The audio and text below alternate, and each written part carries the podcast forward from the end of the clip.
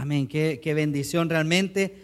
No sé si usted le alegra poder escuchar estos testimonios, poder escuchar, yo creo que todos los que estamos acá en sí tenemos un testimonio, tenemos a alguien que estuvo atrás, tenemos a alguien que estuvo ahí invitándonos, ¿sí o no?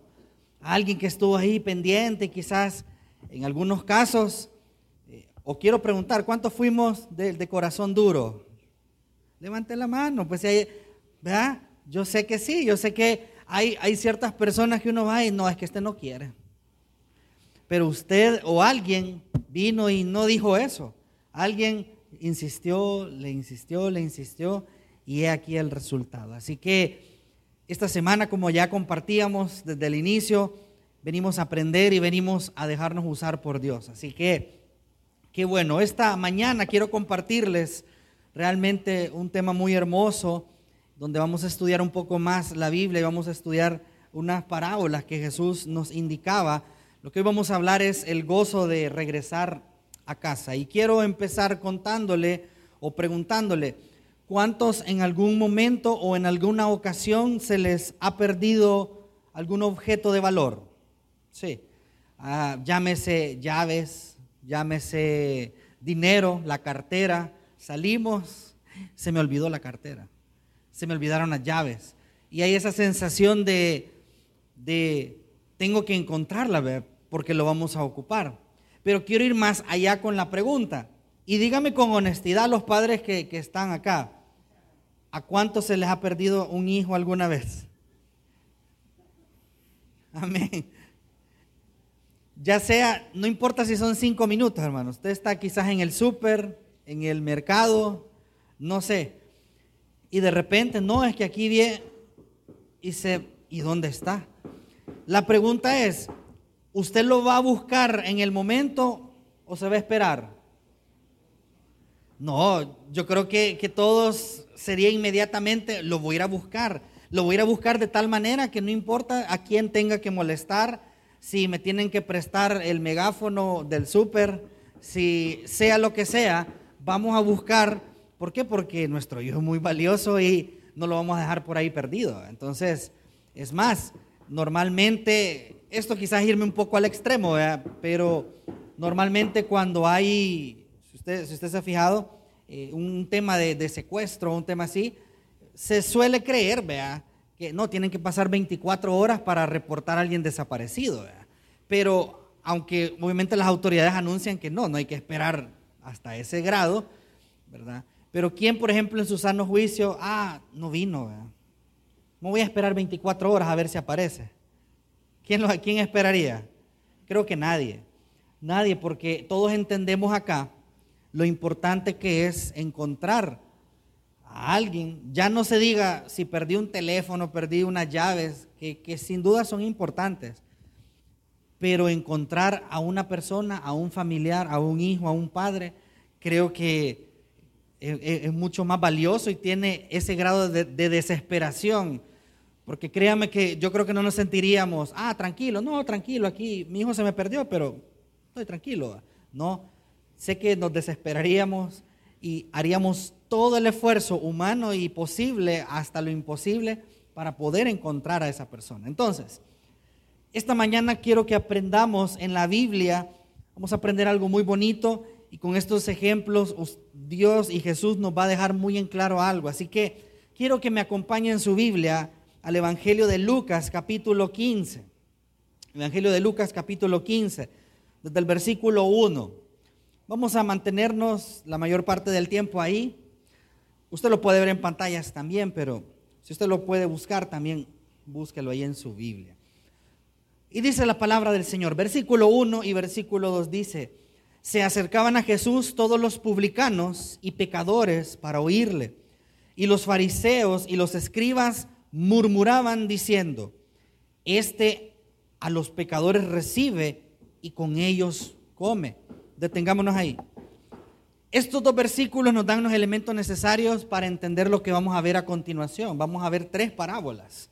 Vamos a ver tres parábolas hoy rápidamente, pero yo quiero que estemos atentos y claros en esto, porque Ustedes saben que Jesús vino y él ejerció su ministerio hacia la gente.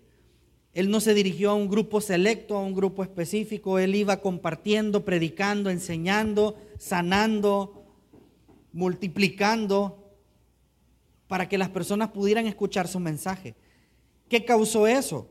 ¿Qué causó ese carisma que tenía Jesús para la, con la gente? Causó que la gente quería escucharlo, quería estar con él.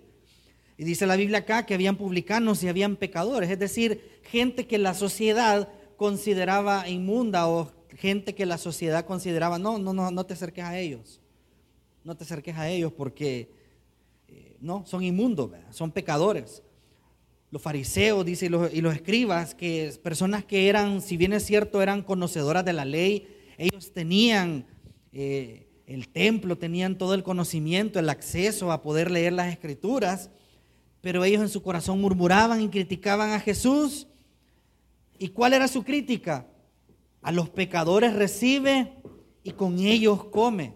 Es que no solo, no solo era el hecho de que ah, Jesús venía, los reunía, no Jesús iba a las casas de estas personas, compartía con estas personas, comía con estas personas, es decir, estableció una relación y una comunión. Entonces, los fariseos criticaban esto. Y tenga, y tenga este detalle en mente, porque realmente se supone que los fariseos y estas personas religiosas eran las que debían conducir al pueblo a buscar a Dios y a conocer a Dios. Pero vemos acá una actitud totalmente de rechazo. Entonces, teniendo eso en mente, Jesús, por supuesto, Jesús lo sabe todo. Jesús, inclusive, si usted lee en otras partes de la Biblia, cuando hay gente que, criticaba en su mente o así a, baja voz, Jesús escucha y Jesús sabe. Por esa razón viene Jesús y acompáñame en su Biblia, versículo 3, va a comenzar a contar tres parábolas o tres historias para para ellos que están escuchando esto y ellos les pueda quedar claro. Versículo 3 dice, entonces él les refirió esta parábola diciendo a, la audiencia, a sus fariseos, ¿qué hombre de vosotros, teniendo 100 ovejas, si pierde una de ellas, no deja las 99 en el desierto y va tras la que se perdió hasta encontrarla? Detengámonos ahí. Jesús inicia esta parábola haciéndolo a modo de pregunta donde la respuesta es clara. El ejemplo que está utilizando Jesús era un ejemplo claro para ellos. Ellos entendían, recuerde, había mucha agricultura, mucha siembra, eh, había ganado. Entonces este ejemplo ellos lo entendían perfectamente. Dice que un hombre tenía 100 ovejas y se le perdió una. Y dice que no deja las 99. Y mire qué curioso, en el desierto deja las 99 en el desierto y va tras la que se perdió hasta encontrarla. La respuesta es obvia, sí lo va a hacer este pastor. Lo va a hacer. ¿Por qué? Porque es su redil, es su rebaño que está cuidando. Y podría decir usted, pero una de 100 ah, no es mucho, tengo 99. Pero este pastor va y, y hace eso. Entonces, ¿qué dice el versículo 5? Y cuando le encuentra, la pone sobre sus hombros gozoso y al llegar a casa reúne a sus amigos y vecinos diciéndoles, gozaos conmigo porque he encontrado mi oveja que se me había perdido. Os digo que así habrá más gozo en el cielo por un pecador que se arrepiente que por 99 justos que no necesitan arrepentimiento. Esta corta parábola nos enseña verdades muy poderosas porque nos muestra el carácter de este pastor y el amor que tiene el pastor con las ovejas. Como le decía anteriormente, él podría haber dicho, ah, 99 me quedan, ¿verdad? No es la gran cosa. Se me perdió una. Es que la oveja era terca, entonces ella se descarrió, no fue mi culpa, la oveja se descarrió. Pero no, vemos cómo la oveja estaba en este redil en su momento, pero se descarrió la oveja. El pastor va y la busca de tal manera que la encuentra. Recuerda, hermanos, que en esa época no había GPS, ¿verdad? No tenía la ovejita un rastreador para que el pastor, ah, sí, la voy a encontrar en este lugar. No, él tenía que buscar en todo lugar posible hasta poder dar con ella. Pero qué bonito es ver que cuando el pastor la encuentra, la carga en sus hombros. ¿Qué significa esto? Seguramente la oveja estaba herida, estaba cansada, estaba eh, El pastor no le hizo, ah, ya te encontré, venite, voy a caminar de regreso. No, el pastor sin duda alguna va a hacer todo lo necesario para que esta oveja que ha estado descarriada, perdida, ha estado herida, golpeada por el camino, no importa, te voy a cargar y te voy a llevar hasta el redil. Y entonces vemos que esta búsqueda tiene fruto y esta búsqueda produce gozo. ¿Por qué produce gozo? Viene el pastor y le cuenta a sus vecinos, le cuenta a sus amigos y le dice, hey, se me había perdido. ¿Se acuerdan que les conté que se me había perdido? Sí, la encontré. Y hay gozo. Porque realmente, hermanos, vemos que hay gozo cuando nosotros encontramos algo que se había perdido, más cuando alguien regresa a Dios. Eso, eso es maravilloso. Ahora bien, siga conmigo, vaya a versículos siguientes. Esa fue la primera parábola que Jesús contó. Segunda parábola, versículo 8, vaya conmigo. En ese mismo contexto que tenemos en mente. Jesús dice, ¿o qué mujer que tiene 10 dracmas, si pierde un dracma, no enciende la lámpara y barre la casa y busca con diligencia hasta encontrarla? Nuevamente vemos que Jesús está contando una parábola y está haciendo una pregunta, pero con una respuesta bastante obvia. Esta referencia es una moneda, lo que está, un dracma es una moneda. Nos dice la palabra, nos dice Jesús que, que esta mujer tenía 10 monedas, pero se le perdió. ¿Cuántas? Una. ¿Cuál es la reacción de esta mujer? Dice la Biblia si la pierde, enciende la lámpara, barre la casa y busca, mire qué bonito, con diligencia. ¿Hasta qué? ¿Hasta qué momento? Hasta que la encuentra. Este ejemplo es bien, este ejemplo creo que todos lo vamos a entender porque ¿a cuántos se nos ha perdido algo en la casa? Como ya le mencionaba al inicio, se me perdieron. Imagínese que usted va a salir, usted tiene vehículo, va a salir y no encuentra las llaves. ¿Cómo salgo? Usted va a buscar con diligencia usted va a ir al mercado y tenía ahí los 20 dólares guardados, ya está listo, ya está preparado, vámonos para el mercado y, los 20 dólares, y los 20 dólares. ¿Y qué va a hacer usted? Lo va a buscar con diligencia. mire qué bonito que esta mujer dice que hasta, hasta hizo una mega limpieza en la casa porque barrió hasta el último rincón con el objetivo de poder encontrar esa moneda que se le había perdido. No sabemos qué iba a hacer esta mujer con esa moneda. Jesús solo está poniendo el ejemplo. No sabemos si se dirigía a hacer algo o si era parte de una herencia y, que consideraba importante.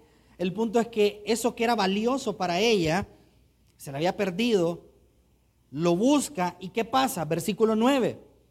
Y cuando le encuentra, reúne a sus amigas y vecinas diciendo, gozaos conmigo, porque he encontrado el dracma que había perdido. Así os digo que hay gozo delante de los ángeles de Dios por un pecador que se arrepiente. Vemos que en esta parábola nos ha quedado muy claro, la moneda se pierde por alguna razón, pero esta mujer busca diligentemente hasta el último rincón para encontrarla. Y cuando la encuentra, se goza no solo ella, sino que se goza con sus vecinos, con sus amigos. Y esta búsqueda tiene un fruto y produce gozo.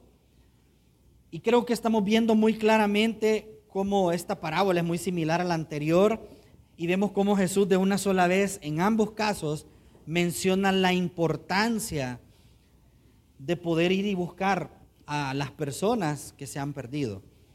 Realmente Jesús está comiendo con pecadores, personas que no conocen de Dios y personas que no, de alguna otra manera, no iban a conocer de Dios.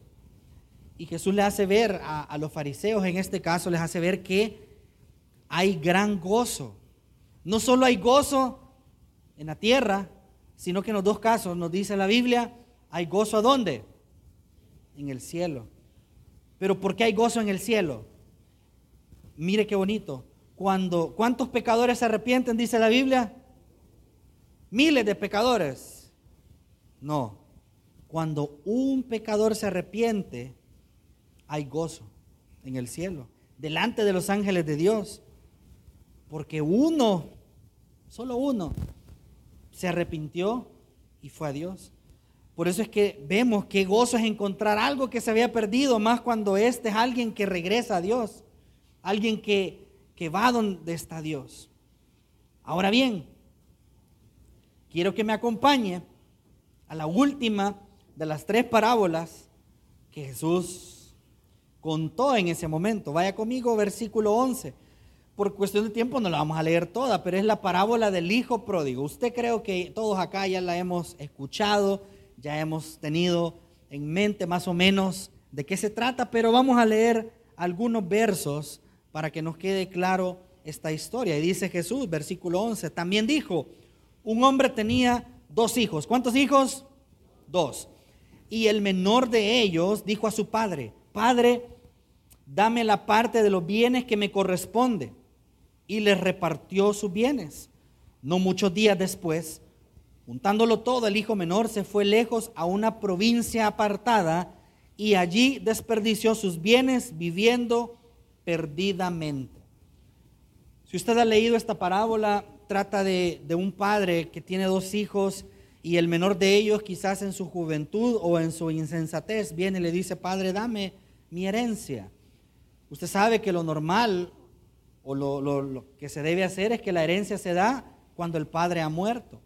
Pero sin embargo, en esta época también se podía que el padre en vida pudiera entregarle al hijo la parte que le tocaba, la parte que le correspondía. El hijo, sabiendo esto y haciendo uso de este recurso, Pide al padre, padre, dame lo que me toca ya. El hijo viene y dice que él ya tenía el plan hecho. Juntó todos los bienes, todo lo que pudo, todo lo que le dieron. Y dice, no muchos días después, él ya lo tenía, ya se quería ir, hermano, se quería independizar. Y se fue. Pero ¿dónde se fue? A la par de la vecino con el papá fue. No, dice que se fue a una provincia apartada, lejos, y ahí en esa provincia desperdició. Si usted sigue leyendo la historia, dice que él empezó a derrochar, empezó en su, en su insensatez, a embriagarse, inclusive nos muestra el texto que a, tal grado que, que con rameras, con prostitutas, él derrochó el dinero y todo lo que tenía hasta lo último. Entonces, en esa situación, este hijo menor, dice la Biblia, que llegó una hambre a esa provincia donde él estaba viviendo. Claro, él desperdició todo. ¿Qué pasó cuando él llegó al punto de no tener más nada? Él empezó a rebuscarse, como diríamos. Empezó a rebuscarse, empezó a ver, no, voy a ver a dónde me dan asilo, voy a ver a dónde me dan. Y nadie le daba, nadie. No, no. Acuérdese que si hay hambre hay escasez, hay eh, falta de trabajo, falta de, eh, de muchos recursos y quizá la gente de la provincia, no, no, guardemos, vea. A tal grado, ¿cuál fue el punto que llegó este hijo menor? Llegó a un lugar donde estaban apacentando cerdos y al final dijo, bueno, esto, esto voy a comer porque lo, que dejan ahí, lo, ¿cuántos lo harían? Ah, sí, comamos ahí con el cerdito. ¿verdad? no estaba limpio, hermano, no eran platitos. Imagínese usted cómo es estar en un establo con muchos animales y la suciedad y todo. Pero este hijo menor viene y estando en esa situación pasó algo en él y lo que creo que todos podríamos decir, el hijo menor tocó fondo, llegó hasta lo más bajo, hasta lo más vil, lo que usted se puede imaginar. Hizo, deshizo, tocó lo último. Entonces, vea conmigo versículo 17. Dice, y volviendo en sí, dijo, ¿cuántos jornaleros en casa de mi padre tienen abundancia de pan y yo aquí perezco de hambre? El hijo empezó a recapacitar, y qué bonita esa frase, volvió en sí, es decir, en buen salvadoreño le cayó el 20, y él pensó, aquellos jornaleros, es decir, los que trabajan en la casa de mi padre, ellos viven mejor que yo, que soy el hijo. Ellos tienen abundancia de pan, ellos no, tienen, no tienen preocupación. Los jornaleros, los sirvientes, los siervos, y yo aquí me estoy muriendo de hambre. En este punto el hijo menor reconoce eh, que él ha pecado, reconoce que hay un mejor lugar donde él puede estar. Él no está en el mejor lugar, está en el peor lugar. Él reconoce y dice, yo, si, si estuviera donde mi padre, yo estaría mejor. Y él inclusive piensa en su mente y dice, no, voy a regresar. Pero ¿sabe cuál fue la idea del hijo? Voy a regresar, pero no le voy a decir a mi padre, voy a llegar, hey, ¿qué pasó papá? No, no pasó nada, aquí vengo tranquilo, fresco. No. El hijo dijo, voy a regresar y voy a pedir misericordia.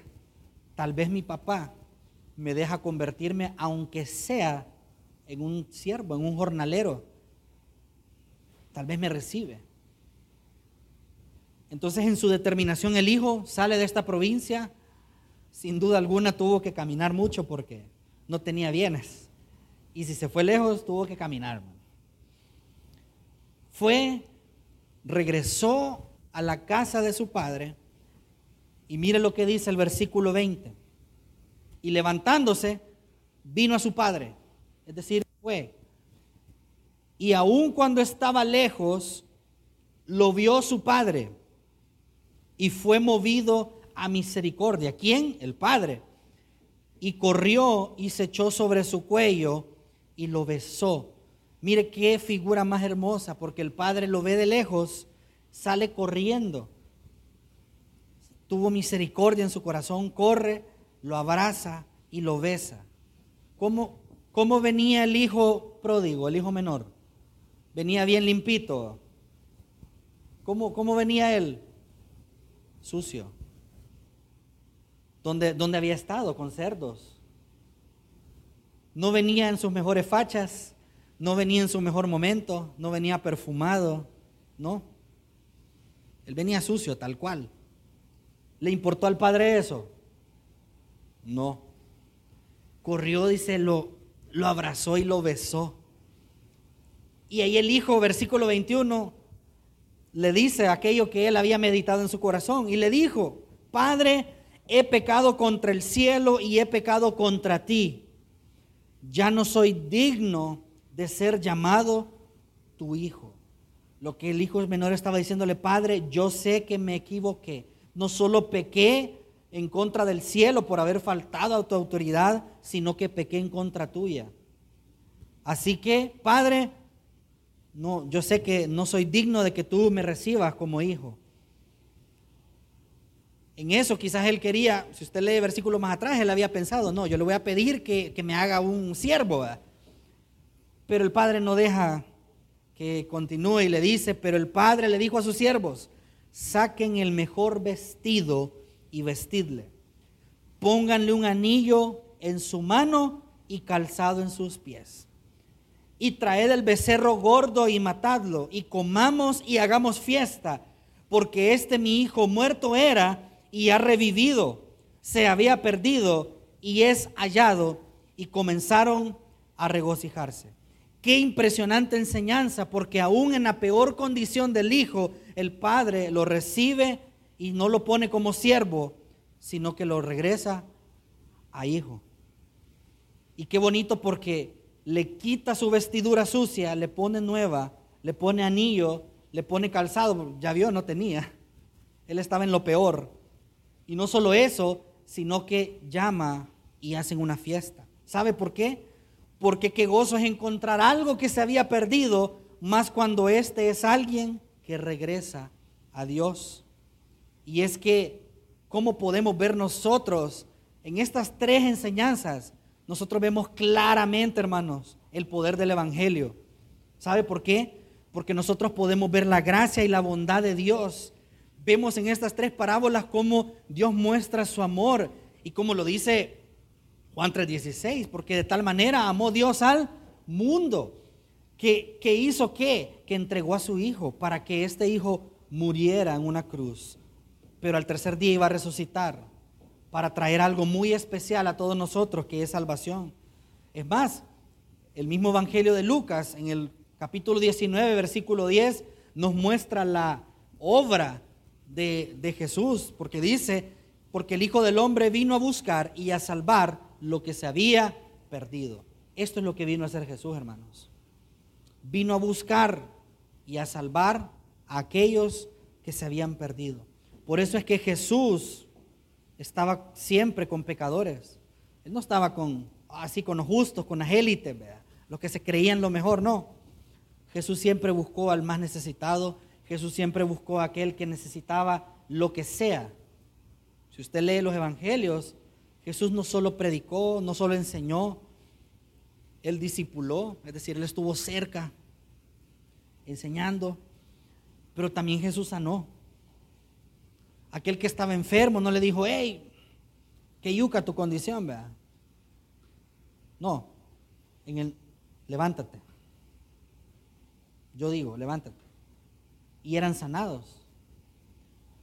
Personas que necesitaban gracia y misericordia, como por ejemplo la mujer adúltera, usted recuerda. Todos a punto de apedrearla. Era su fin. ¿Qué hace Jesús? Reta a los que le querían apedrear y le dice, ¿acaso alguno ha pecado?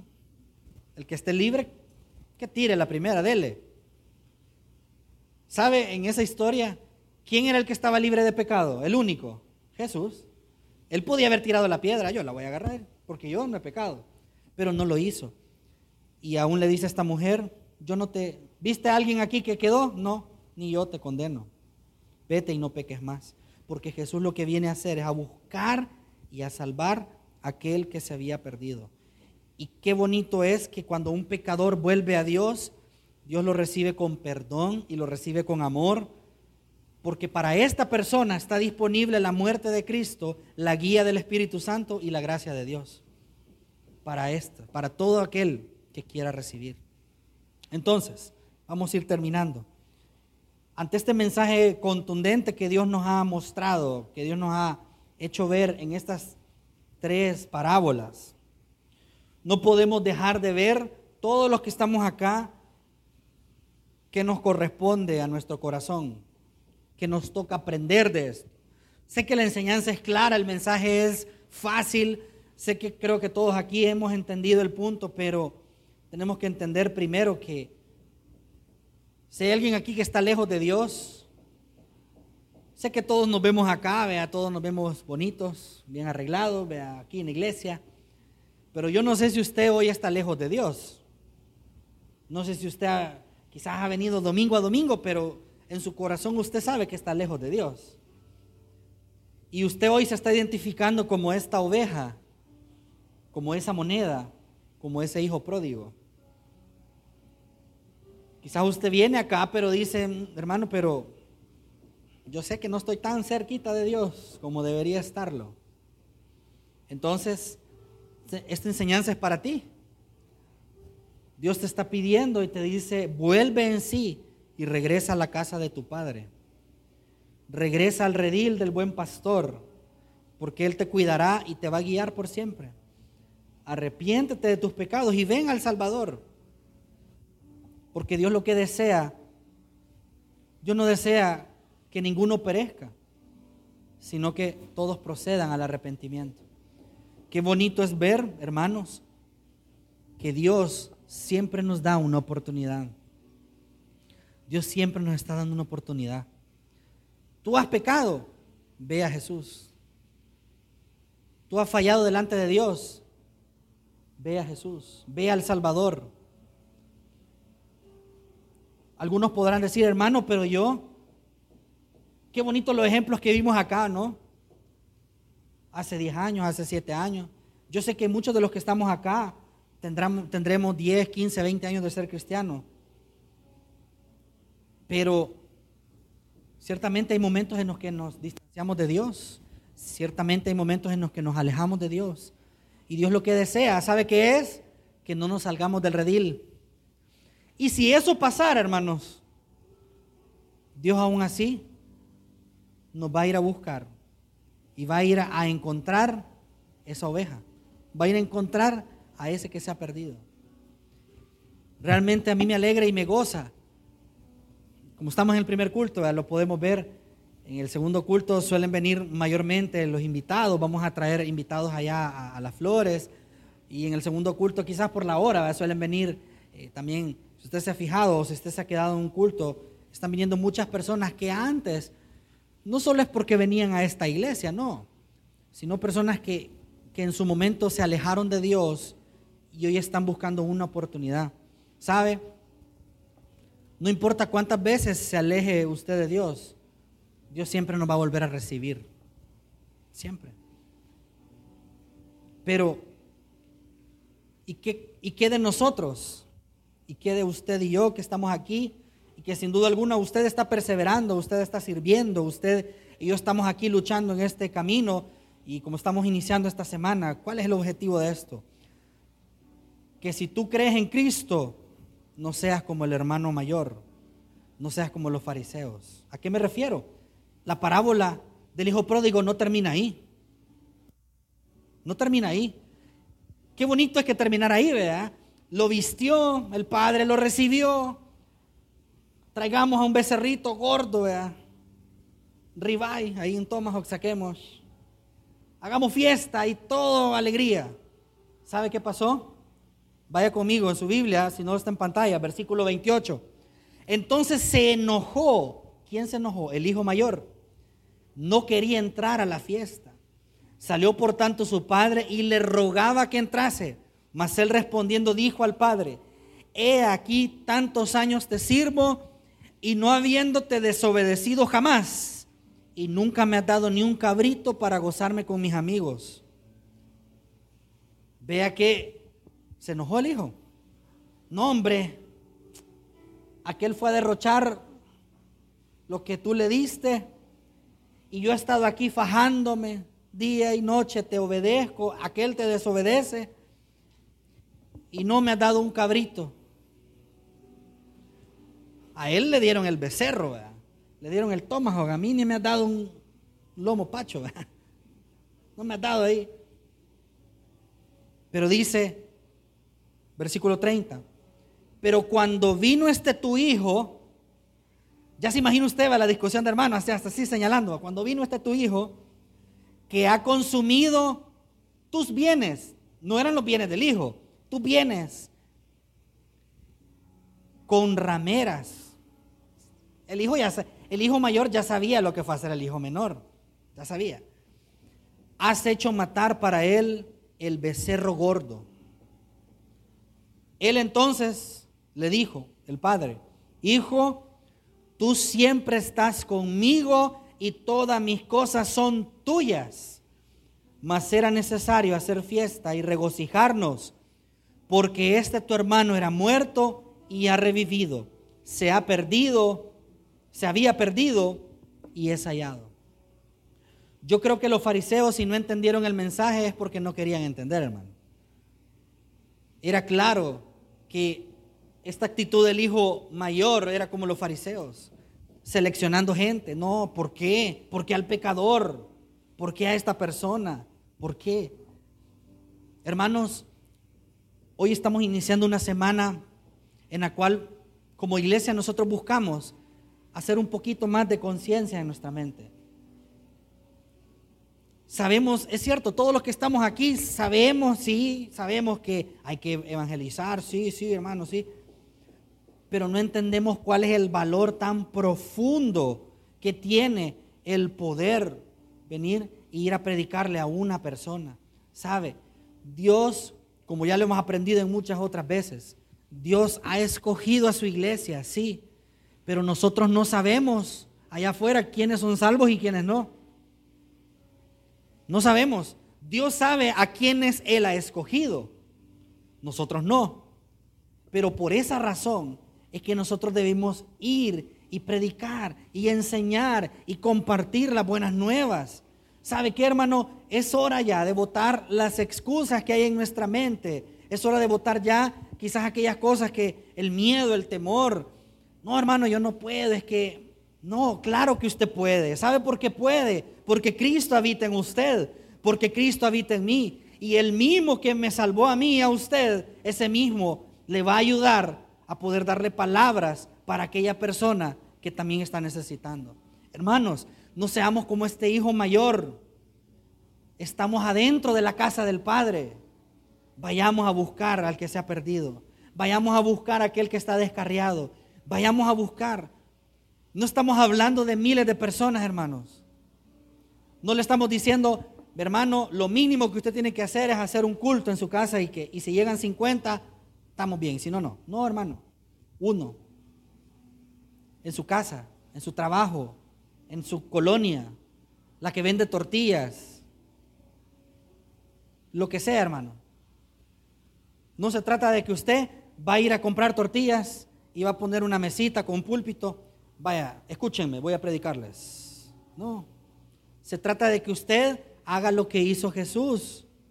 Vaya, relaciónese con estas personas. Entablezca una amistad.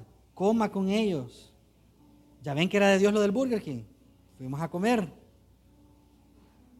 Es que lo que Dios nos muestra acá es que para buscar al perdido hay que hacerlo con amor y con diligencia. Como vimos en los primeros ejemplos, hermano, si usted se le pierde un hijo, lo va a buscar y va a hacer lo que sea para encontrarlo. Eso mismo quiere Dios hoy para con nosotros. Que veamos allá afuera y veamos al perdido y hagamos lo que sea necesario. Como dice nuestro pastor y lo contó hace un momento como testimonio, es cierto, se ha invertido mucho allá. Si hiciéramos cuenta de, todo lo que los hermanos, de lo que la iglesia misma ha dado, todo lo que se ha dado, canastas, eventos, en todos a la mesa, la, la comida que se da aquí, nosotros no estamos viendo como empresarios, ¿verdad? Se gastó tanto, ah, pues tienen que congregarse cinco. No, hermano. Porque nosotros estamos poniendo la semilla, cuidando la semilla, y que Dios del crecimiento. Y cuando Dios del crecimiento sabe qué es lo que vamos a hacer como iglesia, ayer justo le compartía esto a los hermanos del ministerio, cuando llegue el momento, cuando la mía esté madura, vamos a ir a recoger. No sabemos cuándo va a ser, hermanos, allá, pero qué bonito va a ser que todo el trabajo que se está haciendo, ir a recoger. Así que, hermanos, no es en vano, porque tu proclamación, mi proclamación trasciende. Puede ser una persona, pero trasciende. Y con esto termino. Y algo que me impresionó mucho. En las tres parábolas, el padre cuántos hijos tenía? Dos. ¿Cuántos se le perdió? Uno. O sea, él perdió la mitad. Él perdió el 50%. Tenía dos hijos, se le fue uno, perdió uno. Podríamos decir, es mucho, se le perdió o sea, si de dos hijos se le perdió uno, perdió la mitad de su... Perdió mucho, pero aún así él lo recibió con amor y, le perdonó. La mujer que se le perdió la moneda, ¿cuántas monedas tenía? Si usted puso atención, diez monedas. ¿Se le perdió cuántas? Una. Ella perdió el 10% de su, en ese caso, de su, de su bienes, de su ganancia, no sé. Pero aún así no le importó, al 10%. Y la buscó, hermanos, hasta que la halló. Y en las ovejas, ¿cuántas ovejas tenía? 100. ¿Y se le perdió? 1%, no es mucho. Pero para el pastor era mucho. Es que hermanos, no se trata de cantidad, ah, sí llenemos, ve aquí. Se trata de que busquemos uno. Por eso yo le quiero invitar esta mañana, póngase de pie para poder orar ahí donde usted está. Esta mañana yo le invito a que usted piense, vamos por uno, hermanos, por uno. Dios no nos está diciendo esta mañana, ve y tire al atarrayazo y traigamos miles de... No, porque Dios desea que vayamos por uno. Si usted tiene a una persona en mente, con mucha más razón, si usted esta mañana ha venido y dicho, hermano, mm, yo sé, yo sé a quién podría predicarle o compartirle. Ese uno, vayamos por ese uno. Vayamos por ese uno. Vamos uno a la vez, hermano. No importa todo el esfuerzo que se haga, no es en vano. El Señor no lo toma en vano. Y aún si la persona a la que usted le comparte le invita un cafecito, le invita unos pastelitos, hermano, pero es que esa persona no vino a la iglesia y siguió perdido en su camino. ¿Sabe? Ese trabajo para Dios no es en vano, porque Él recompensa. ¿Sabe por qué recompensa? Porque los hijos ya estamos en la casa del Padre y tenemos todo lo que el Padre tiene. Así que no es en vano. Por lo tanto, hermanos, nuestra labor es ir proclamar, enseñar, instruir, aconsejar, platicar. Porque las palabras que usted ve ahí, cierto, se oyen bien así como enseñar, ve a proclamar. ¿Sabe qué? Pongámoslo más simple, vaya y platique con su vecino. Compártale. Y si bien es cierto, usted las primeras dos, tres, cuatro veces no va a hablar de, la Biblia, comparta con esa persona. Usted se va a dar cuenta qué necesidades tiene se va a dar cuenta cuáles son sus temores. Y de esa manera usted ahí puede llegar con el Evangelio. Es que yo tengo miedo por esto, pero el Evangelio puede hacer esto con tu vida. Solo se necesita, hermanos, un corazón dispuesto. Dios no está buscando perfección. Dios no está buscando, si usted dice, hermano, es que yo no puedo, sí puede. Dios no está buscando, no, hermano, es que yo no me he graduado con tres maestrías, entonces no puedo. No, hermano, Dios busca un corazón regenerado para que vaya y le predique a otro que no ha sido regenerado. Por eso, hermanos, qué gozo es encontrar algo que se había perdido, más cuando este es alguien que regresa a Dios. ¿Por qué no oramos juntos?